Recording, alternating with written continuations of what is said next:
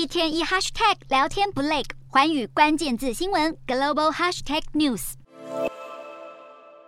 十一号，美股四大指数纷纷收黑，尽管道琼跟标普五百指数跌幅尾盘收敛，但是在高通跟台积电美国存托凭证 ADR 领跌之下，费城半导体指数重挫近百分之三点五。而在科技股与晶片股的阴霾笼罩之下，纳斯达克指数也大跌超过百分之一，收报一万又五百四十二点一点，创下二零二零年七月二十八号以来的最低收盘价。卖压席卷科技股与半导体类股，因为七号拜登政府宣布新一轮的半导体技术对中国销售禁令，让辉达十号股价大跌百分之三点三六，超微也下跌超过百分之一。此外，由女股神伍德掌舵的方舟创新 ETF 重挫百分之三点二八，全美最大可再生能源 ETF 基金景顺太阳能 ETF 也下跌百分之一点三五。分析指出，以成长型股票为重点的 ETF 陷入挣扎，代表投资人并没有完全再陷入风险之中。然而，小摩执行长戴蒙。警告，最快明年上半年，美国恐陷入经济衰退。美股三大指数都已落入了熊市的区间，而今年以来，标普五百指数更已下跌超过两成四。